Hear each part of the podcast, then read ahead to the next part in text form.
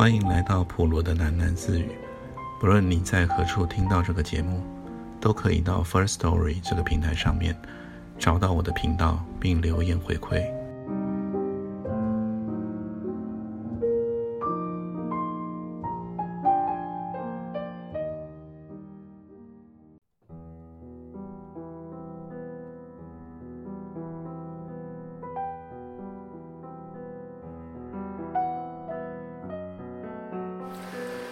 窦夫人说着，又把钱夫人领到厅堂的右手边去。他们两人一过去，一位穿红旗袍的女客便踏着碎步迎了上来，一把便将钱夫人的手背勾了过去，笑得全身乱颤的说道：“五阿姐啊，刚才三阿姐告诉我你也要来，我就喜了叫道：好啊，今晚可真把名角儿给抬了出来了。”钱夫人方才听窦夫人说，天辣椒蒋碧月也在这里，她心中就踌躇了一番。不知天辣椒嫁了人这些年，可收敛了一些没有？那时大伙儿在南京夫子庙的月台清唱的时候，有风头总是他占先，扭着他们师傅专拣讨好的戏场，一出台也不管清唱的规矩。就连朝着那些捧角的，一双眼睛钩子一般，直伸到台下去。同是一个娘生的，性格儿却差得那么远。论到懂事故有担待，除了他姐姐桂枝香，再也找不出第二个人来。桂枝香那儿的便宜，天辣椒也算捡尽了。任子就连他姐姐的聘礼都下定了。天辣椒却有本事，拦腰一把给夺了过去。也亏桂枝香有涵养，等了多少年，才委委屈屈的做了窦瑞生的偏法。难怪桂枝香老叹息说：“是亲妹子，才专捡自己的姐姐往脚下踹。”钱夫人又打量了一下天辣椒蒋碧玉。蒋碧月穿了一身火红的缎子旗袍，两只手腕上铮铮锵锵的，只戴了八只纽花金丝镯，脸上勾得十分入时，眼皮上抹了眼圈膏，眼角儿也着了墨，一头蓬得像鸟窝似的头发，两鬓上却刷出了几只俏皮的月牙钩来。人自就意思，这个天辣椒比从前。反而越更标紧。这些年的动乱，在这个女人身上，竟找不出半丝痕迹来。喏，你们见识见识吧。这位钱夫人，可才正是真正的女美兰芳呢。蒋碧月完了，钱夫人向座上几位男女票友客人介绍道。几位男客都慌忙不已站了起来。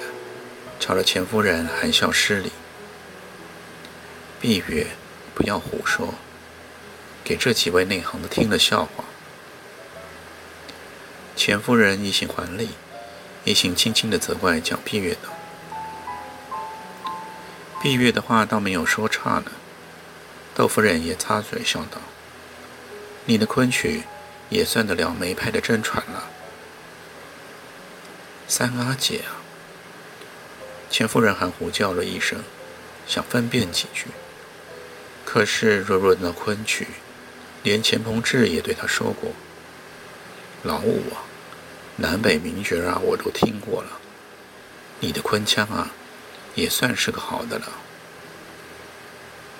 钱鹏志说：“就是为着在南京的月台听你他的有缘惊梦，回到上海去，日思夜想。”心里怎么也丢不下，才又转了回来娶她的。钱鹏志一进对他讲：“能得他在身边唱几句昆腔作语，他的下半辈子也就无所求了。”那时他刚在德月台冒红，一句昆腔，得台下一声满堂彩。德月台的师傅说：“一个夫子庙算起来。”就属蓝田玉唱的最正派了。就是说呀，吴阿姐，你来见见，这位于经理太太也是个昆曲行家呢。江碧月把钱夫人引到一位着黑旗袍、十分敬拜的年轻女客跟前说道，然后又笑着向窦夫人说：“三阿姐啊，回头我们让许太太唱游园，吴阿姐唱惊梦，把这出昆腔的戏祖宗搬出来。”让两位名角儿上去较量较量，也好给我们把把耳福啊！那位许太太连忙立了起来，道了不敢。钱夫人也赶忙谦让了几句，心中却着实嗔怪天辣椒太过冒失。今天晚上这些人，大概没有一个不懂戏的，恐怕这位徐经理太太就现放着是个好角色，回头。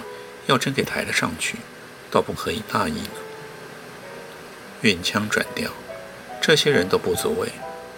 倒是在南部这么久，嗓子一直没有认真调过，却不知如何了。而且，裁缝师傅的话果然说中。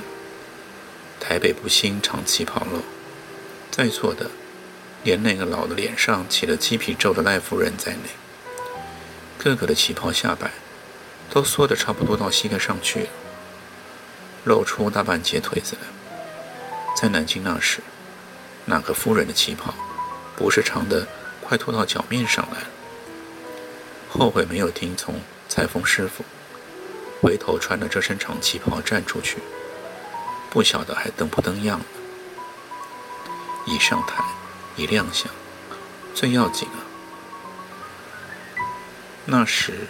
在南京梅园新村请客唱戏，每次一站上去，还没有开腔，就先把那台下给压住了。程参谋，我把钱夫人交给你了，你不替我好好伺候着，明天罚你做东。窦夫人把钱夫人引到一位三十多岁的军官面前，笑着说道，然后转身悄声对钱夫人说。五妹妹啊，你在这里聊聊。程参谋最懂戏的，我得进去招呼着上席了。钱夫人久仰了。程参谋朝着钱夫人立了正，利落的一鞠躬，行了一个军礼。他穿了一身浅泥色帆立了的军礼服，外套的翻领上别了一副。晶亮的两朵梅花忠孝领章，一双短筒皮靴靠在一起，乌光水滑的。千夫人看见他笑起来的时候，咧着一口七朵朵净白的牙齿，柔长的面孔，下巴剃得清凉，眼睛细长上挑，随着一双飞扬的眉毛往两鬓插去，一杆葱的鼻梁。鼻尖却微微下撅，一头黑浓的头发，处处都免得妥妥帖帖的。他的身段心长，着了军服分外英发。可是钱夫人觉得他这一声招呼里，却又透着几分温柔，半点也没有带五人的粗糙。夫人请坐。程参谋把自己的椅子让了出来。将椅子上那张海绵椅垫挪挪着，请钱夫人就了坐，然后立即走到那张八仙桌，端了一串茉莉香片，挤一个四色糖盒来。钱夫人正要伸出手去接过那盅石榴红的瓷杯，程参谋却低声笑道：“小心烫了手，夫人。”然后打开了那个。描金乌器糖盒，举下身去，双手捧到了钱夫人的面前，笑盈盈地望着钱夫人，等她挑选。钱夫人随手抓了一把松瓢，程参谋忙劝止道：“夫人，这个东西顶伤嗓子，我看夫人还是尝颗蜜枣，润润喉吧。”随着便捻起了一根牙签。挑了一枚蜜枣，递给钱夫人。钱夫人道了谢，将那枚蜜枣接了过来，塞到嘴里，一阵沁甜的蜜味，果然十分甘芳。程参谋另外多搬了一张椅子，在钱夫人右侧坐了下来。夫人最近看戏没有？程参谋坐定后，笑着问道。他说话的时候，身子总是微微的倾斜过来，十分专注似的。钱夫人看见他又露了一口白净的牙齿来，灯光下照得银亮。好久没看了。钱夫人答道。她低下头去，细细地夺了一口手里那一盅香片。住在南部啊，难得有好戏。张爱云这几天正在国光戏院演《洛神》呢，夫人。是吗？钱夫人应道，一直扶着手在饮茶，沉吟了半晌，才说道：“我还是在上海天蟾舞台看他演过这出戏，那是好久以前了。他的做工还是在的，到底不愧是青衣祭酒。把个蜜妃和曹子健两个人那一段情谊。”演得细腻到了十分呢。钱夫人抬起头来，触到了程参谋的目光，她即刻侧过了头去。程参谋那双细长的眼睛，好像把人都罩住了似的。谁演的这般细腻呀？天辣椒蒋碧月插了进来，笑道。程参谋赶忙立了起来，让了座。蒋碧月抓了一把朝阳瓜子。翘起腿，嗑着瓜子笑道：“程参谋，人人说你懂戏，钱夫人可是戏里的通天教主了。我看你趁早别在这儿班门弄斧了。我正在和钱夫人讲究张爱云的《洛神》呢，向钱夫人讨教。”程参谋对蒋碧月说着，眼睛却飘向了钱夫人。哦，原来是说张爱云吗？蒋碧月扑哧笑了一下。他在台湾教教戏也就罢了，偏偏又要去唱《洛神》，扮起色飞来也不像啊。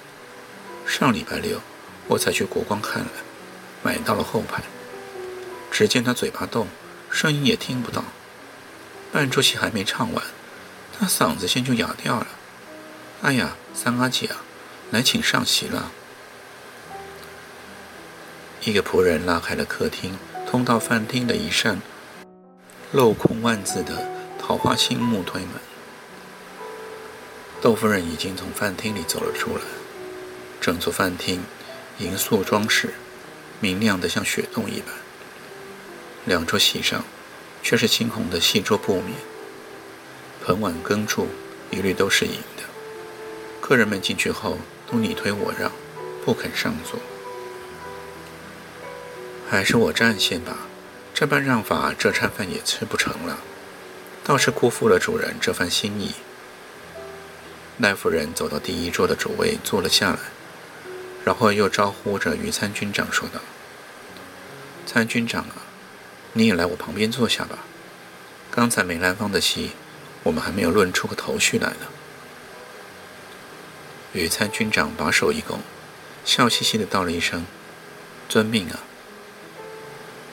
客人们轰然一笑，便都相随的入席。到了第二桌，大家又推让起来了。赖夫人隔着桌子，向钱夫人笑着叫道：“钱夫人，我看你也学学我吧。”窦夫人便过来，拥着钱夫人，走到第二桌的主位上，低声在她耳边说道：“五妹妹啊，你就坐下吧，你不占先，别人不好入座的。”钱夫人环视了一下，第二桌的客人都站在那儿带笑瞅着她。钱夫人赶忙含糊地推辞了两句，坐了下去。一阵心跳，连她的脸都有点发热了。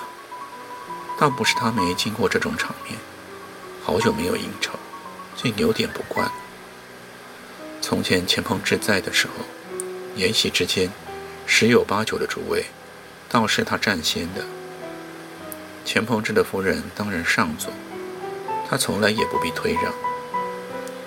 南京那些夫人太太们，能见过他辈分的，还数不出几个来呢。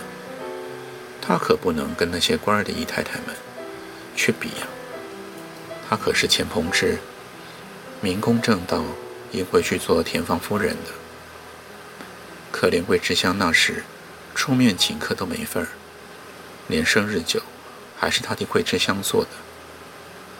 到了台湾，桂枝香才敢这么出头摆场面。而他那时才冒二十岁，一个清唱的姑娘，一夜间变成了将军夫人。卖唱的嫁给小户人家，还遭多少议论？又何况是入了侯门，连他亲妹子十七月月红，还刻不过他两句。姐姐，你的辫子也该绞了吧？明日你和钱将军走在一起，人家还以为你是他孙女儿呢。钱鹏志娶她那年已经六十靠边了，然而怎么说，她也是他正正经经的田房夫人啊。他明白她的身份，他也珍惜她的身份。跟了钱鹏志的那十几年，眼前酒后。那一次，他不是捏着一把冷汗，认识多大的场面，总是应付得妥妥帖帖的，走在人前一样风华。谁又敢议论他是秦淮河德月台的蓝田玉了呢？